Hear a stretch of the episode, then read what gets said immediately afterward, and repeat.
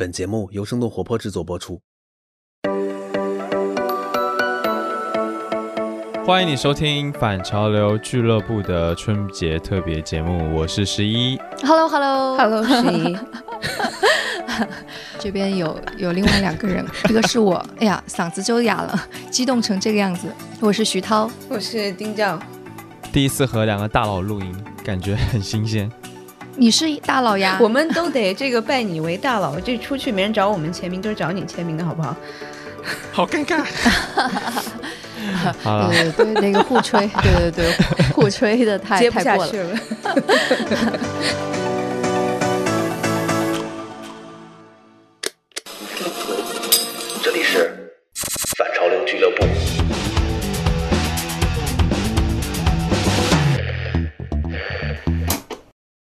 其实我们今天是要拜年是吗？对，一大早就要跟大家拜年。我们录音的时候是一大早。所以才叫拜早年吗？对啊，拜早年，拜早年。呃，拜年来拜来拜去，就是啊，新年快乐，恭喜发财，身体健康，万事如意。红，包拿来。对对对对对，就是这样了。对，那让我们听一下十一给我们拜一个带花儿的。哎，我我以前小时候，就我们家，我们家拜年的时候是还挺严格的，就是我们要向长辈下跪。啊，哦，是吗你？们应该会也要吗？没没有，真的要下跪，然后磕头。那时候我爷爷还在的时候，我们家拜年就是我们都要下跪磕头，然后之后我爷爷才会给我给我们红包，就有一种那个红包是你跪来的那种感觉。哦，好吧。完了之后我还要给我爸跪，再跪一次，但还是有钱。对，然后他才会把红包给我们嘛。你见人就跪，是不是都会有红？没有，好像是只有家里人要跪，然后什么亲戚啊、朋友啊这种就不用跪了。嗯，只是直系长辈。对对对，就还挺传统的。小时候嗯，那要说些什么呀？说些什么，我不知道。小时候就是你们刚刚说的那那段词，啊 但是我这边为了给我们这个给我们听众拜年，我特意找了一段话。仪式感很好，赶紧来说。对，首先先给大家跪下了，咚！啊 这个音效，这段贺词很搞笑，以真诚为圆心，以感谢为半径，送你一个远远的祝福。付出总能得到回报，真心总能得到抚慰。愿爱你的人更爱你，你爱的人更懂你。朋友，春节快乐 啊！我觉得这一段是不是其实后面还应该配上小虎队的什么“把你的心我的心穿一穿，穿成一个同心圆”之类的？我觉得大家没有，我们没有用用那个什么视频来直播这一期，很可惜，因为十一刚刚手舞足蹈，还真的画出了一颗心，画了一个同心啊！圆。对对对对对，用肢体语言来来来辅助一下。OK，好，今天我们聊什么话题呢？就聊跟过年有关的，聊年味、年味儿、年味儿，味儿年味儿。这儿化音老师啊，其实我有一种很明显的感觉，就是说，就这对于我来说啦，就真的嗯年味是一年不如一年。就是以前小的时候，真的会把过年、把这个过春节当做是一件大事，但是现在呢，就当然它也还是一件大事啊，但是我已经没有那种特别期待的感觉了。你们觉得呢？我还好，我感觉好像过去的十二年我都是在美国度过的，就基本上是没有那么像以前一样过过年。就以前肯定是大家这一家人聚在一起，然后晚上吃个年夜饭，然后就是毕恭毕敬的坐在电视机前面要看春节联欢晚会，这个都是一个标配了。呃，所以小时候我在西安这个长大嘛，然后西安我们过春节的时候就会包饺子啊。我是一直是跟着我外婆长大，然后我们就会喝西安的那种特别，我不知道为什么，我小时候我也能喝稠酒啊、哇然后会大家一起包饺子，然后晚上就会放鞭炮，然后一边看春节联欢晚会，然后看到有广告啊什么乱七八糟在讲话，什么就是感谢全国各地人民发来的贺电、贺报什么之类的，我就开始去外面 放鞭炮。对，所以看看春节联欢晚会肯定是最大的一个部分。但是到了美国之后，我最先的几年还是会早上四点钟起来，然后把电视机也没有电视机，应该就是把这个网上在网上看嗯，啊、但是后面就觉得好像意义也没有那么大了，然后慢慢也就停止了这个活动了。后面可能更多的是在跟朋友在可能晚上聚会会叫一堆这个华人朋友来我家，然后可能会就是把它放成背景音一样的。对我以前就会，如果是 miss 掉了一个一个细节，我还会再返回去再看。啊天哪！我到美国之后，我就完全没有看过春晚。我我我感觉我有十多年没看春晚了。十多年，嗯，只要是父母不在身边，可能我就不看春晚。所以你完全完全没有觉得有一个仪式感什么的，没有。看起来很仪式感的东西，我就不愿意去做。就大家都在做的事儿，我一定不会去做。包括那个昨天不是 Clubhouse 一下子火了吗？我也不知道为什么，我就产生了那种情绪。哎，你们都弄 Clubhouse，就我就有点不稀罕的那种感觉了。不是凑热闹的人。但戴燕刚刚说那个小时候的事儿，就反而勾起了我一些回忆。我真的是感觉这种回忆已经在我脑海当中很久很久没有出现了。就是春节小的时候，我妈妈会干什么？当时我记得我妈的单位他们会发很多鱼、很多鸡蛋，所以我妈在春节之前把那些鱼拿到家里了之后，就会分成好几段，有的可能是会熬鱼头汤，有的那个会煎鱼，所以煎完了之后，我就开始拿那个鱼当当零食了，然后哦，我特别开心，因为就是零食就很高级嘛。然后鱼肉有一些会去炒鱼片儿，然后另外一些他就会把鱼肉剁碎，开始做。鱼丸，而且他做的鱼丸还很特别，他是会用那个蛋饺做成一个蛋饺皮，把鱼丸包在里边儿。我们家还有那种小的煤炉，他就会把电视机开着，然后坐在电视机前就开始包鱼丸饺啊，那叫蛋饺哇。然后就是慢慢慢慢的，就这种感觉很好。我会守在他旁边看看电视，然后帮打打下手。所以那包这个的事儿，还有呃炸炸煎鱼的事儿。只有在春节才会发生，而且他做好了肯定会给我先吃，所以我每次我吃到的都是最新鲜、最热腾腾的，就觉得还蛮好的。那是你多大的时候啊？四年级、五年级，可能是。然后等到再大一点，似乎他就不这么做了，可能什么市场经济更好了嘛，然后这些都可以去买了，就不需要自己动手做了吧？嗯嗯。但是自己动手做的东西，我就。包饺子肯定是我小时候会跟我爸他一起包饺子，因为我们家本来就是卖卖面的嘛，然后也会卖饺子、水饺啊什么的，应该也是一二年级就开始了吧。我小学三年级的时候就已经在帮家里干活了，然后那个时候过年的时候就会，我爸就会特意教我怎么包水饺，而且不是说只是包的那个动作，而是他会教我说那个馅应该怎么弄，然后那个面要怎么和。还有那个水饺皮要怎么要怎么擀，还有等那个面发什么什么的，就是一系列的整个过程，就是那个时候学会的。所以你现在还会全流程是吗？我现在只会包了，因为因为它那个配料什么的还蛮复杂的，你要加多少盐，加多少糖，加多少有的没的香料什么的去弄那个馅，其实那个就还挺复杂的。我还想说，等到我们新办公室弄好了，我们可以办一个饺子节，然后在我们的办公室里大家一块儿来调馅儿，那个和面包饺子。但是既然是这就是你说那个已经。不太记得前面流程，我们就直接买馅儿和买饺子皮儿吧。我可以，你太厉害了，我就觉得你非常非常的厉害。我我要说一下这个前因后果哈。我原来像像像十一那么大的时候，我的这个工作就是因为我外婆她是擀皮儿嘛，然后我的这个任务就是因为那个面团先把它切成一个个的小一点的这个小的面团，然后你把它再揉成一个圆柱体的情况，对吧？然后你再会把它切成一个个小的小圆圈的这样的一个形状，然后我的工作就是把这个圆的这样的一个形状把它拍扁。哎，我也干过这。这活儿，对，这也是我小时候干的活儿。对对对对对，对。然后前两年，应该就是一八年的时候，然后有几次是在这边过春节，我们想说找朋友过来热闹一下，然后我就很信心满满的就买了所有的这些材料。等到大家都来了的时候，然后有两个北京朋友。就 就说，导演你是真的吗？就他看我就完全不会，就是非常生疏的这种各种各种，不管擀皮儿啊，还是这个调馅儿啊，然后这个在我的馅儿里头帮我加了好多料，他就开始帮我擀皮儿，因为特别是那个两个北京的这个朋友嘛，哇，这夸夸夸夸夸，这个皮儿又圆又又又薄，然后真的是特别赞。然后自从那一次之后，我们家的两个老外，我老公还有我的这个 step daughter，他们就吃饺子吃上瘾了，然后每次要 request 我来做。啊，在在某一个时间阶段，他们每周都要我来做。然后我其实看到超市里面，就是可能一袋饺子大概能有二十来个，也就是可能三块没到这样子。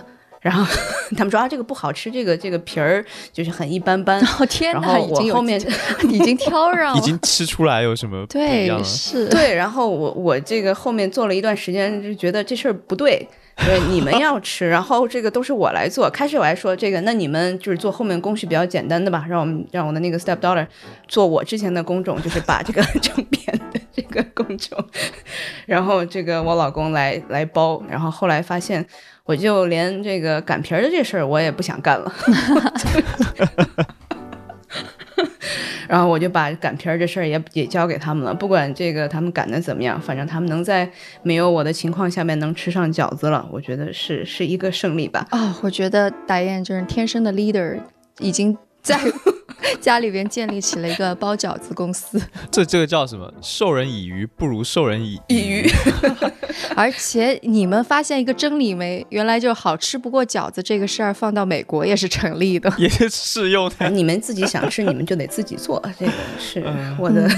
但但你真的很厉害，因为我有一年春节也是在旧金山的时候，我也试过，我买的还是现成的饺子皮儿，然后只是自己调馅儿。哎，但那次的馅儿，我不知道是做的可能太稀了吧，反正我跟我儿子吃完了之后，就感觉自己吃了一个菜和面糊的汤。然后这事情 我我想象不到是怎么回事。我可能应该在做之前去看一下人家怎么做的，例例如菜谱呀，或者 YouTube 上搜一下。但我也不知道我为什么这么自信，我就觉得我 我知道怎么吃饺子，难道我还不知道怎么做吗？然后我就非常按照我自己的想象去做了。姐吃了一辈子饺子了，对呀，果然很失败。然后呢，然后下次你再要做饺子的话，这你们后来我们俩就乖乖的去超市里买速冻的，一边说哎这个饺子不好吃，一边但还是吃着。出息。对，出息。你们这个就像大家做播客一样啊，说，哎呦，听了那么多播客，做播播客还不容易吗？播客入门门槛很低，这个比喻还挺妙的。哎，我我我看，其实我们的那个听众好多也也也讲了跟吃有关的，我们来念一下他们给我们的投稿吧。一个听众叫一丹，他说记忆中的年是从家庭大采购开始的，父母买各种的食材，我和妹妹买各种零食。哎，这个跟我也很像，因为我我我们也是过年之前我会要要求买各种各样的零食。然后他说，之后在除夕前两天，父母处理一些食材，例如炸鱼，哎，这个跟我家也一样，炸鸡块、炸小酥肉、煮肉方。肉方是什么呀？肉你知道吗？不知道，迅速查一下。啊，是把那个五花肉切成那种方的，是吗？然后像梅菜扣肉一样，然后最后在除夕那一天，一家人一起包饺子、吃年夜饭、看春晚。你看包饺子肯定是必不可少的环节对，啊。还有一个听众叫做机智儿，机智一二应该是指他是机智的人吧？嗯，他机智儿是 机智儿。他是这么说的：因为今年有事情不打算回家，所以想起去年疫情在家，我妈给我做的红烧肉包的饺子。我妈跟着抖音学了炸油条，然后还鼓捣出这一笼不知道是什么的烧麦。我、还可以跟抖音学炸油条，哎，这个很酷哎。所以我们这些听众给我们投稿的这些照片，我们会在公号里放出来，对吗？对对对，对是。所以大家也可以去看我们的公众号啊，social media 上，能够看到大家给我们的投稿以及分享的年味儿照片。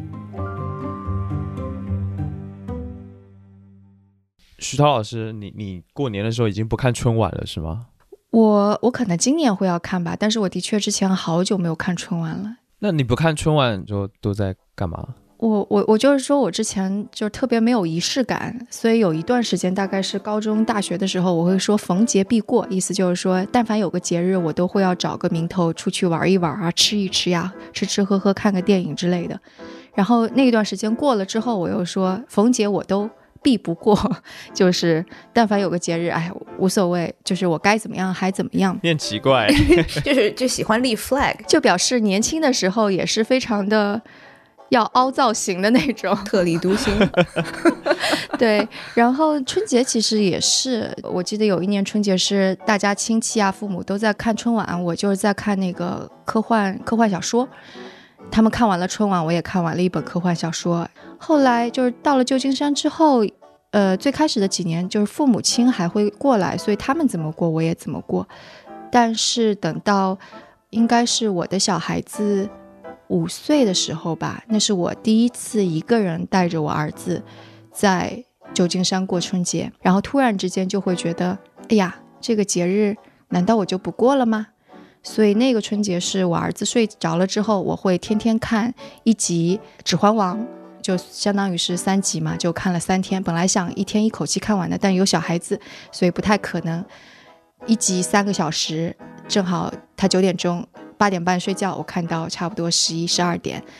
然后还会买了红酒，买了啤酒，买了各种奶酪啊，还有那种意大利香肠，就把自己吃胖的那个节奏，就每次掺着喝，并没有，但是一定是看完一集之后就觉得自己又重了一斤的感觉。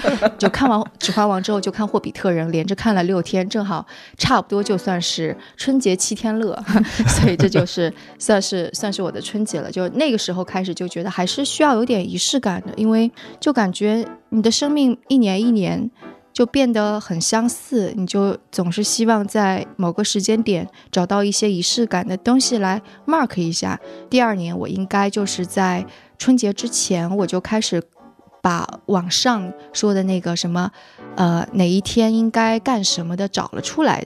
什么扫地呀，什么做什么肉啊，还有扫灶台呀，就虽然已经很不适合现代生活了，但是我还硬凹了一下。就是在美国的时候，你会看到我儿子就很开心的去过圣诞节啊、万圣节啊，还有感恩节，但他对春节就没有概念，就这也是我会觉得就是不甘心的地方，所以我就很希望在家里边营造出春节的气氛。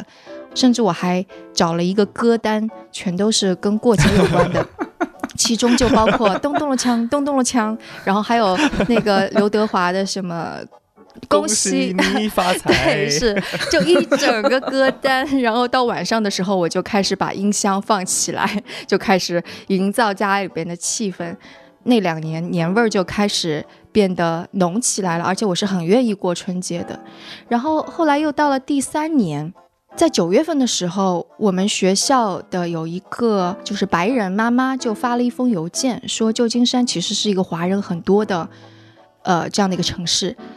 现在呢，就是那个华人社区跟旧金山的某个社区吧，就他们已经在筹备旧金山那个春节大游行了。这个通常是在正月十五前后的一个周末吧。然后我之前知道旧金山大游行，但我从来没有去参加过，就因为觉得这个仪式感啊什么都很不重要嘛，然后也不是喜欢扎堆的。然后那个妈妈就写了封邮件，说既然我们的学校就是靠近那个唐人街不远，而且其实跟就是华人抗争。自己的那个权利是有千丝万缕关系的，我们为什么不去参加这一次的旧金山大游行？所以就号召大家报名。我看到那封邮件之后，其实我是蛮羞愧的，因为我觉得我作为一个中国人，我从来没有想过要去参加这样的活动，甚至把它跟那个就是华人要争取自己的权利啊，以及秀秀出那个中国传统的这个东西联系在一起。然后我马上就带着我儿子报名了。我跟那个妈妈聊过之后。当时我嗯哪哪一年我们还需要穿一些中国传统元素的东西来表现一个主题，所以我就开始非常积极的参与进去，从中国的淘宝淘了很多那种传统的中国的小棉袄呀，然后还有一些头饰呀之类的。哇，所有的那些外国家庭看到小朋友们穿上那种中国衣服的时候，都说啊好漂亮啊，怎么怎么样的，就很开心的样子。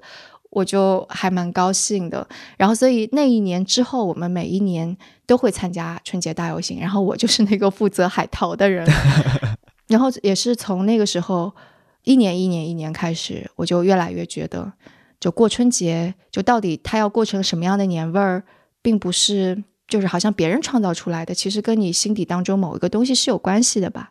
对，因为我们家庭也是不太一样嘛，因为也是两种文化的这样的一个家庭，所以我们肯定是在圣诞节会买圣诞树，然后这个挂各种灯，然后也会就像你说的，这个二十四小时在放 这个圣诞节歌曲。然后我应该也是从两年前吧，然后也是开始在春节的期间，我也会挂一些这个红灯笼啊，然后贴一些福啊，然后贴一些窗花，乱七八糟的。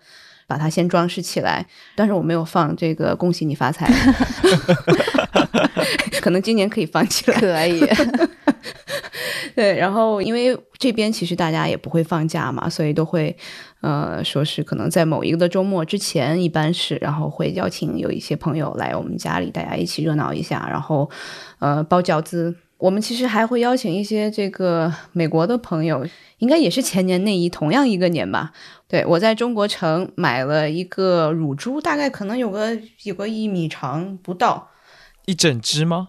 对，乳猪。对我买了一只乳猪，然后本来也不知道去哪儿买，然后就是这个店它是一个肉类的批发店，然后被我找到了。嗯，然后这个美国朋友他是特别喜欢吃各种肉类的食品，然后也擅长各种奇怪的烹饪方法。就建议我们说，哎，不如我们在地上挖个坑，然后把乳猪放进坑里面，我们闷它个一个晚上，看第二天怎么样。就反正在我们第二天要开这个 party 之前，前一个晚上他就来我们家了。然后他其实就拿的那种美国人的这种调料，应该就是盐、胡椒加上一些什么是红糖吧，嗯，大概也就是三四种的这样的一个不同的。呃，调料的东西它就是包装好的，然后就抹到这个全猪的这个身上，然后 massage，这样十一已经不行了，做 SPA 吗？这是要给他按摩一下，对，然后好像是先要包锡纸，然后再包上那种有点像蓑衣的那种感觉，是那种叫他们叫 burlap。对，我不知道具体中文怎么讲，然后把那个再包上一圈，那个东西要浸湿，然后再拿绳子再给它这个绑起来，五花大绑绑起来，就像个粽子的那种感觉咯。对对对，然后挖了一个大概是可能一米长，然后半米宽的一个深度，可能也有大概有个半米深吧，然后这样的一个坑，然后先放好多这个炭啊，然后呃先把它这个烧热，嗯，然后再把这个猪给扔进去。然后上面盖了一层这个这个一个木板，然后就把土再再这个填回去，对，然后这个就大功告成了。对，对不起，你们那个坑是挖在哪里啊？挖在我们家后院儿。这个做法不是叫花鸡的做法吗？是呀。叫花鸡，但是他这种挖坑的感觉有点凶案现场。我跟他们讲了，我说这个在在中国我们有一个另外的一个名字的，其实这个你们并没有什么创新的地方。好吧，哎，所以你要怎么用英文说叫花鸡呢？那肯定就是叫做 homeless，homeless，homeless。哎呦天哪！我们这个叫做 homeless pig。Homeless pig 听起来好像很 miserable 的样子。这个 pig 对，反正就把它闷一晚上，然后第二天这个反正外皮它是稍微可能有黑乎乎的，我待会儿把这个照片给大家分享一下。但是里面真的是全部这个骨肉分离，然后大家一挖出来七上八下的，一会儿就没了。哎呀，你说了之后，我有点想要去做叫化鸡了。我感觉真的太屌了，居然在地上挖了个坑，埋了一只猪进去。对，我觉得这也是这个我的在厨艺事业上面的一个高峰。所以今年呢？今年你要买一只猪还是一只鸡？左手一只鸡，右手一只羊。呃，今年不知道，没没还没还没还没策划呢。放只羊吧，放只牛之类的。好的，我我汇报完毕。嗯嗯。可是我还蛮吃惊一件事，就是对于徐涛老师来讲，他的年味是感觉是越来越重的，然后是自己创造出来的，这点就跟我完全不一样。因为在乎，所以不同。这是什么广告语？下面下面我们来念那个我们的听众朋友来的投稿的一个一个，他算一个心得吧。对，这位朋友叫做。小啊滚，不知道怎么念。小这名字很奇怪，感觉像是就是键盘上随随便打出来。对，小欧杠。哦，小欧的杠，小老枪。好奇怪。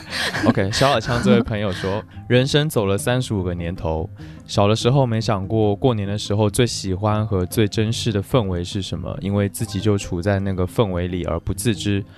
到了青春期，只知道过年就是放假，一个人在自己的房间待着，觉得没什么特别。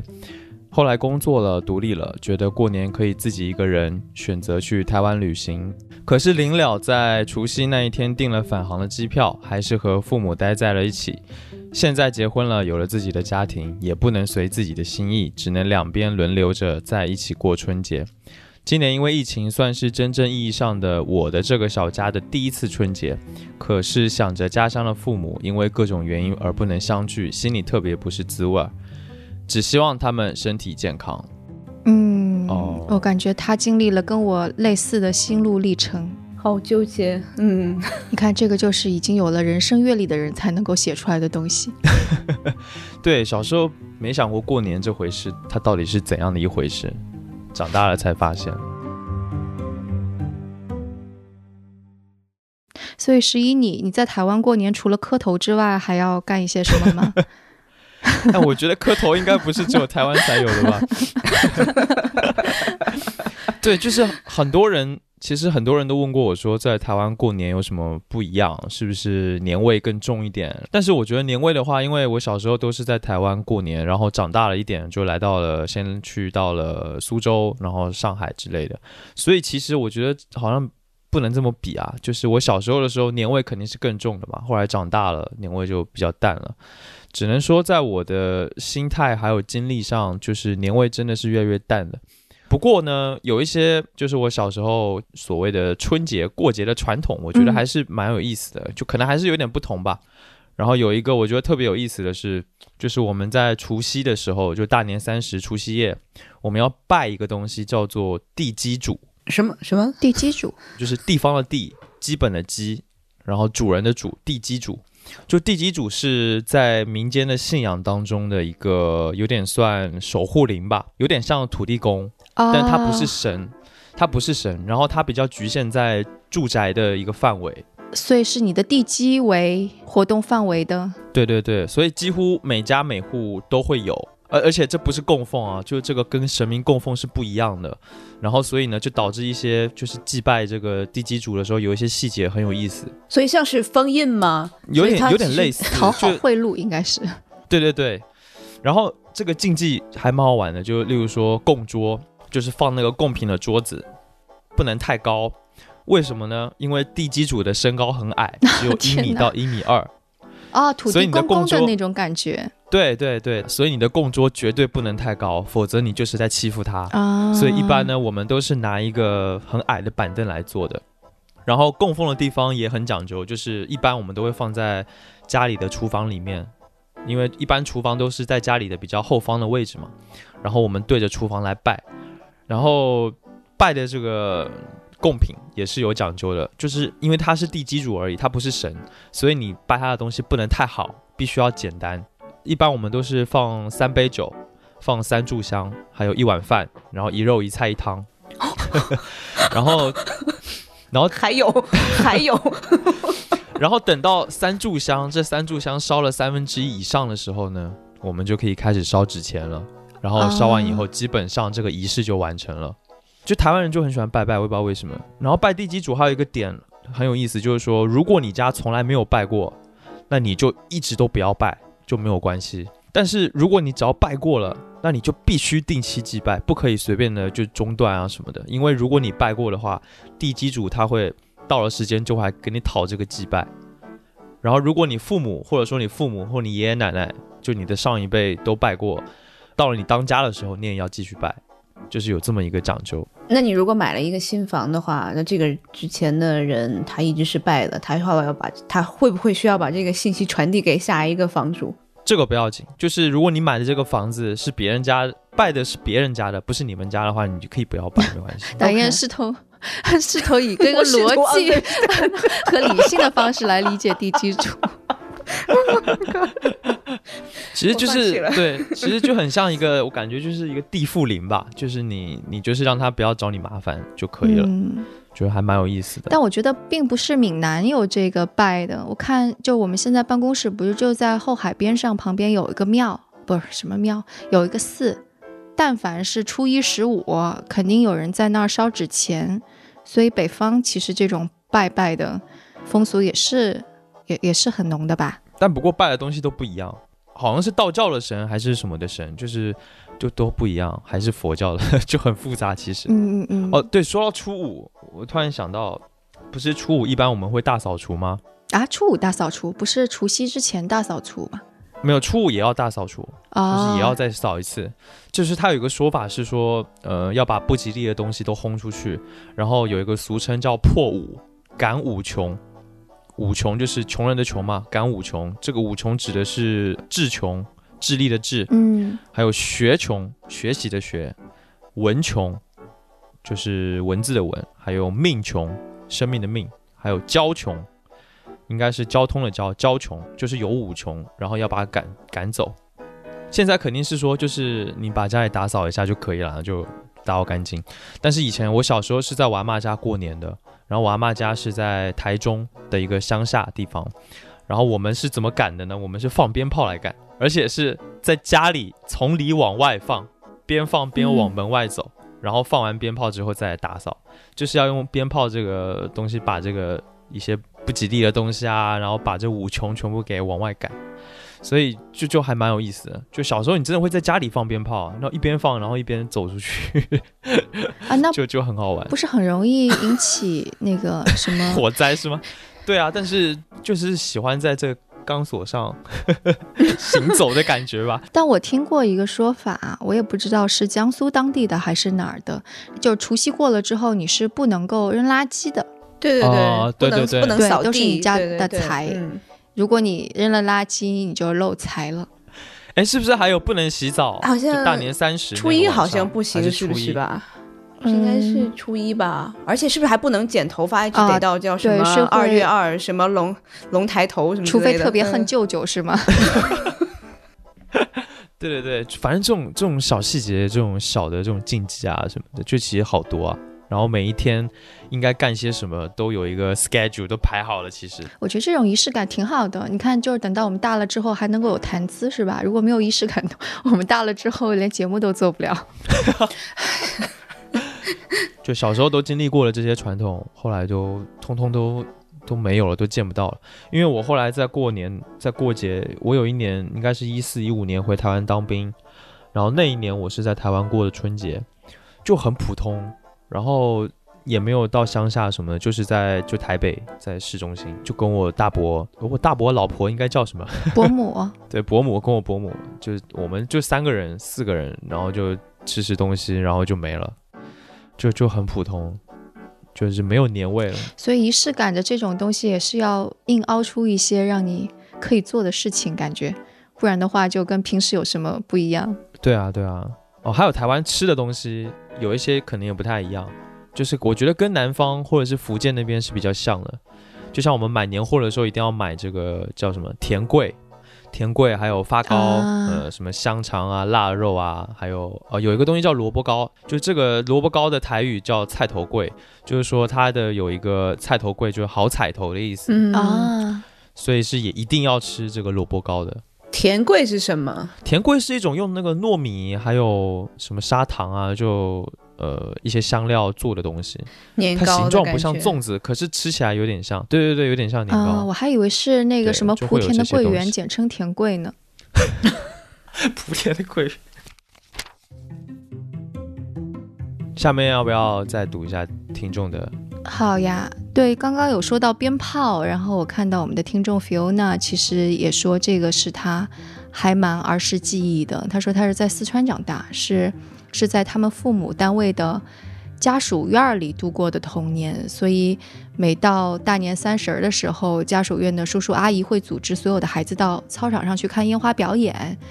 然后他记忆当中，可能这个大年三十的气味就是。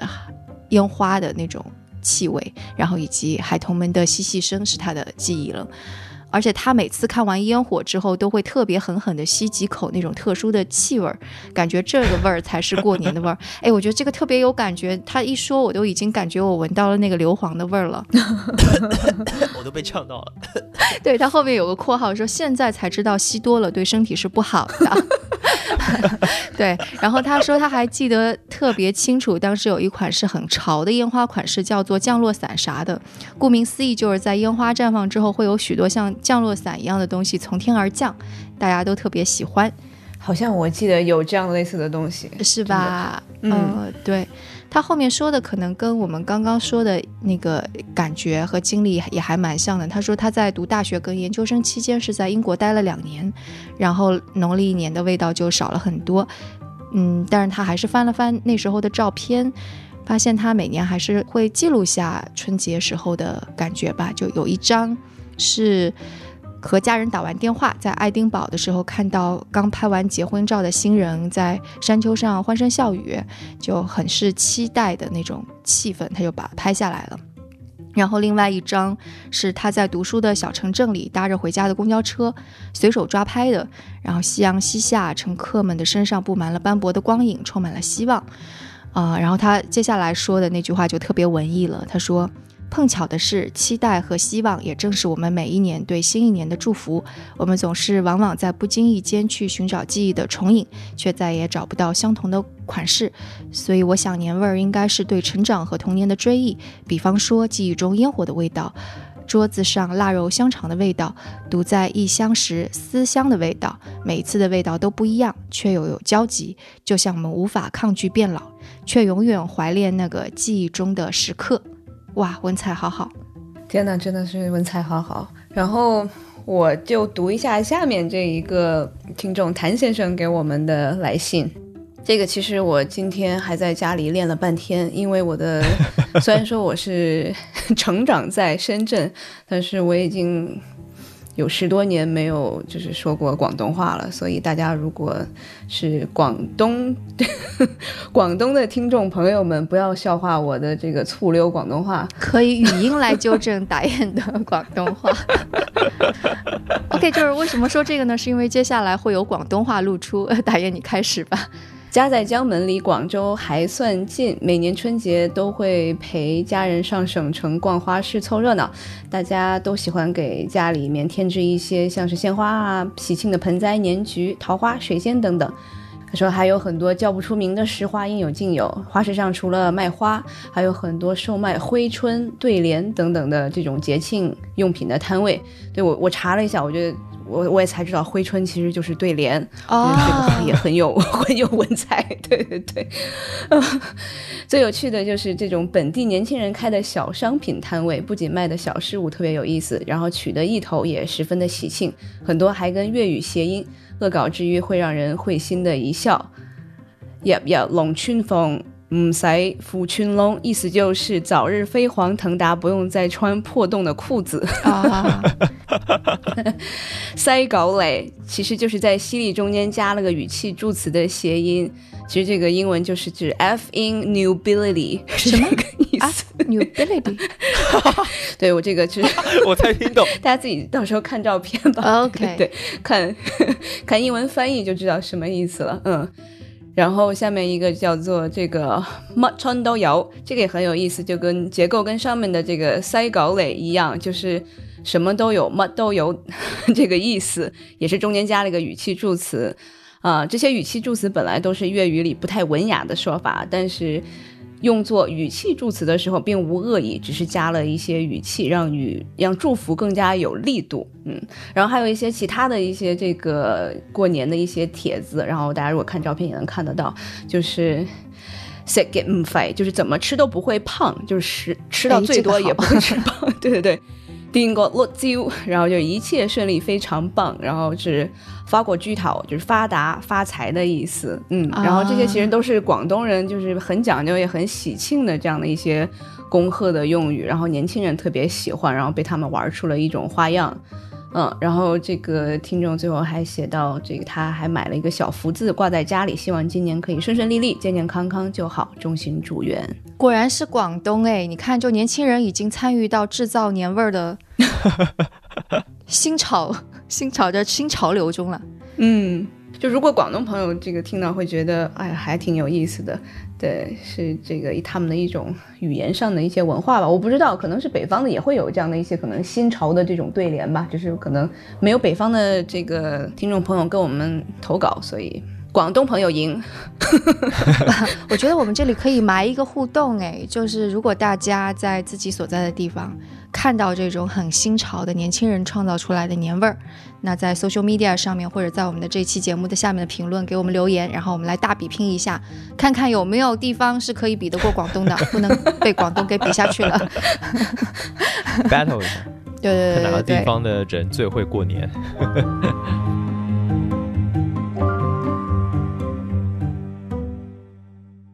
今年是比较特殊的一个年吧，就春节基本上好多人都不回家，像我就是本来是打算呃回我女朋友家的，但是今年就疫情的关系，也只能待在北京了，所以今年这个过年我们还挺发愁的，就我们两个人要怎么过年，就要包饺子吗？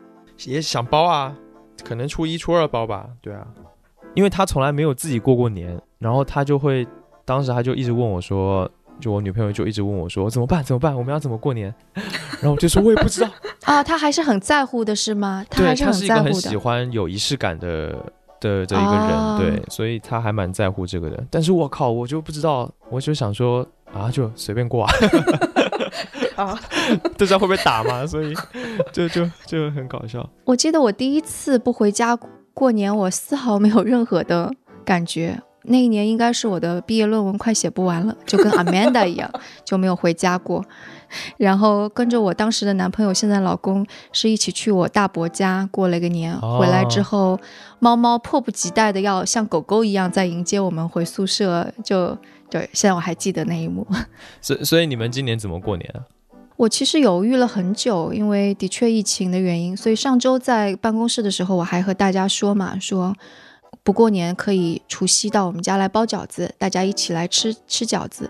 但是后来我想了半天，然后就是有几个因素，一个是其实我从去美国到现在，我已经有十年没有回家过过春节了。然后去年回了国之内之后，就跟我老公商量的是，一年去他家，一年回我家。所以去年是去的他家，今年应该是轮到回我家了。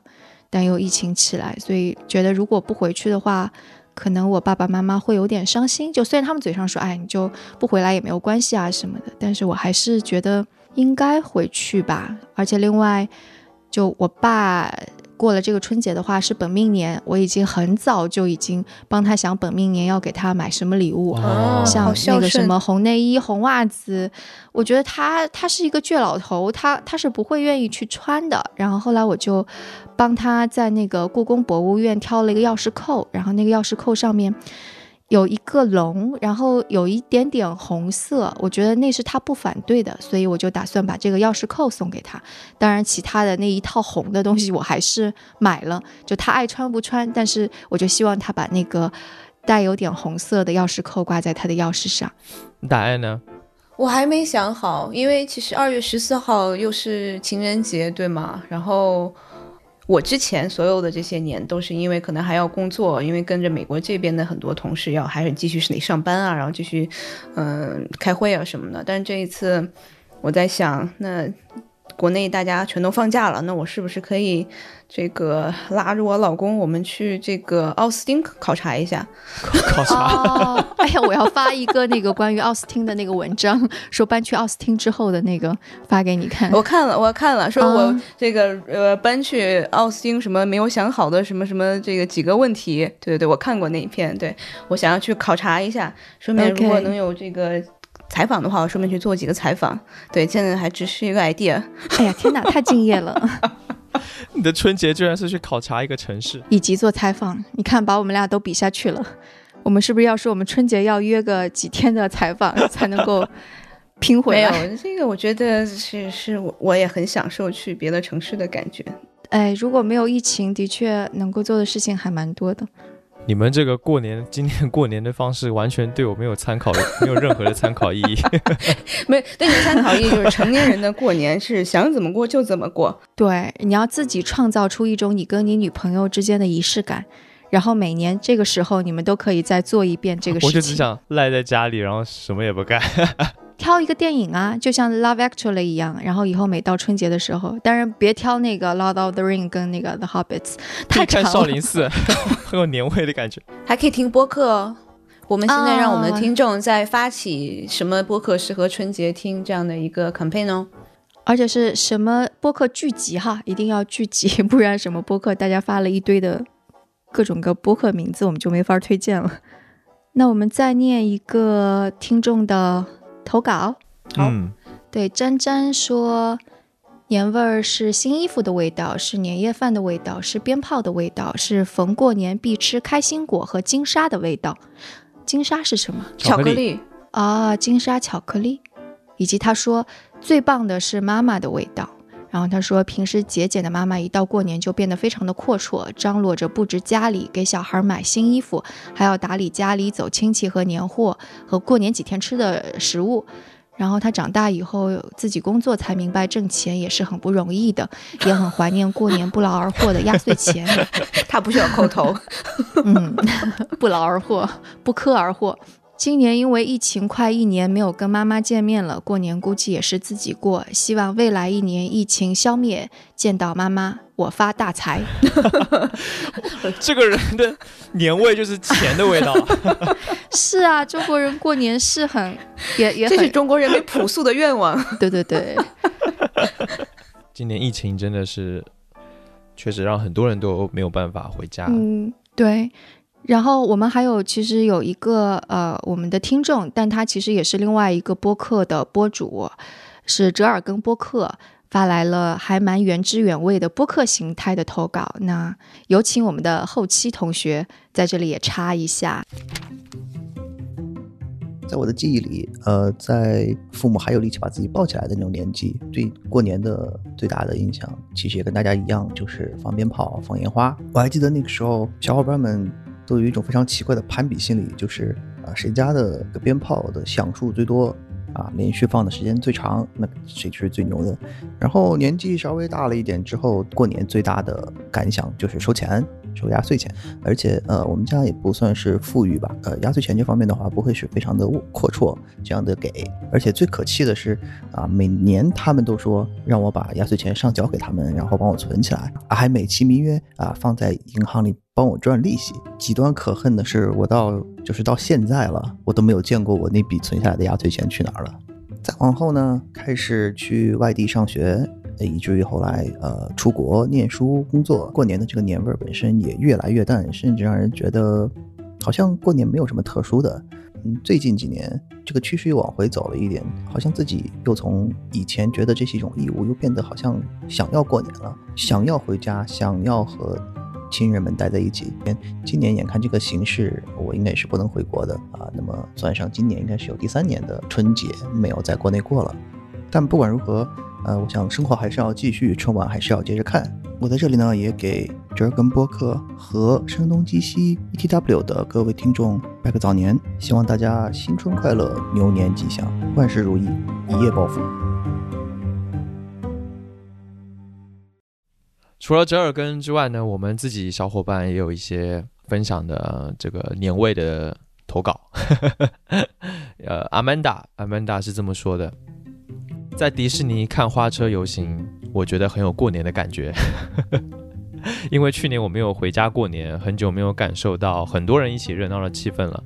去年底我去了迪士尼，终于在边上站到了位置，看各种公主和王子跳舞，莫名很有逛庙会的氛围，大家都喜气洋洋的。哎，真有这种洋庙会的感觉。哦，对，是不是趁机我们要说一下？其实我们在春节期间，大家也都会休息，因为因此你们会看到我们在春节期间几乎不会怎么更新播客，但是我们会在我们的群里边跟大家互动，类似于有很多互动啊，很多评论，甚至买了我们咖啡的。呃，最忠诚的听众吧，我们会把他们拉入一个叫做“新春最最最活泼群”，然后在这里边，我们每天应该是我们每个主播都会在，然后每天都会发红包，所以请大家踊跃 来参加我们各种各样的互动。然后谁被金手指点中，当然这个金手指是生小英的金手指啦，然后就可以加入我们这个群。春节期间也不会跟我们失联。你看我这广告打的，嗯，最后还有一个我们的迪卡普里辛老师的一个分享，他说，自打有回忆起，每年都会回老家过年。小时候会羡慕那些可以独自过年的家庭，但是长大后才发现，能一大家人在一起，热热闹闹才是年。二零一九年爷爷去世后，二零二零年的团圆饭，大家虽然表面嘻嘻哈哈，但是各自内心都变得加重了分量。二零二一年，爷爷依然不在，所以只要疫情不严重到封城，我都会决定回家，因为又三百六十五天过去了，团团圆圆才是过年。哇，说的真的很好啊，团团圆圆才是过年。对，其实之前那个迪卡老师说他不管疫情怎样都要回家的时候，我是有点不太理解他的。然后看完这段文字，我觉得我似乎有点能够理解他了。对啊，我觉得我我我还劝他不要回去过。在此向迪卡老师表示歉意。对我也要表示歉意，因为我也劝过他，结果我自己还跑回家了，特别的言不由衷。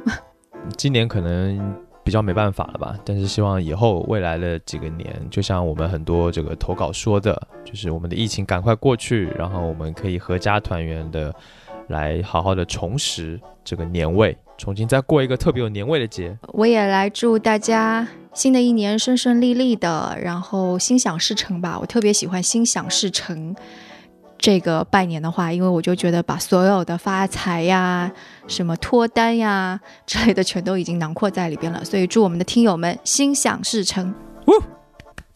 我觉得去年肯定大家都是在焦虑焦虑里面度过的，呃，因为疫情刚刚开始，但今年虽然说是可能有一些朋友不能回家，但是我觉得我们就要活在现在，然后好好的我们嗯珍惜自己的每分每秒，团团圆圆，然后。跟家里打个电话，朋友们好好这个通通电话，这个视频一下，我觉得可能年就是人和人之间的这样的简单的交流和沟通，然后和人和人之间的这样的一个很好的关系，我觉得这个是我想要跟大家讲的。嗯，鼓掌！就我一个人很兴奋嘛，祝大家春节快乐，耶！耶！撒花！最后呢，想给大家分享一个福利活动，欢迎你来给我们投稿，分享你觉得春节期间最适合听的播客。那这个投稿参加的方式呢，可以看我们的 show notes 当中都有详细的说明。给我们投稿，你将会有机会得到一盒生动活泼限量版的咖啡。然后呢，我们还会邀请你到我们的新春最最活泼群。你可能会很好奇说，哎，这又是一个什么鬼群？我来说一下哦。首先，这个群是一个红包群，你会在群里看到生动活泼旗下所有节目的主播。在春节的期间呢，他们都会轮流的来给你发红包。除了发红包呢，我们还会在春节期间在这个群里面做一些有意思的活动。只要你在群里参加活动并且获胜，就可以得到我们的赞助商的礼物。那我们都有哪些赞助商，哪些礼物呢？下面先让我来提前揭秘好了。刚好也要感谢一下我们这些赞助商。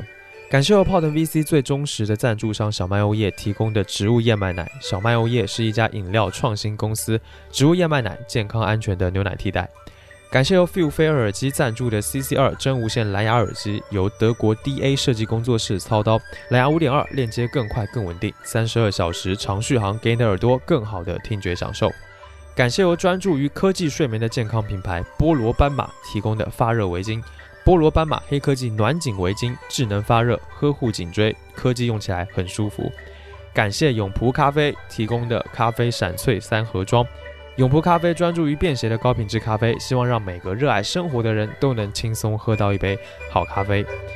非常感谢以上提到这些赞助商，那礼品是很丰盛的，赶紧参加投稿，抓紧机会入群吧。这个春节就让我们生动活泼一系列的活动来陪伴你吧。再说一下哦。具体的投稿方式，请去看我们的 show notes，里面都有很详细的说明。希望能够在群里见到你。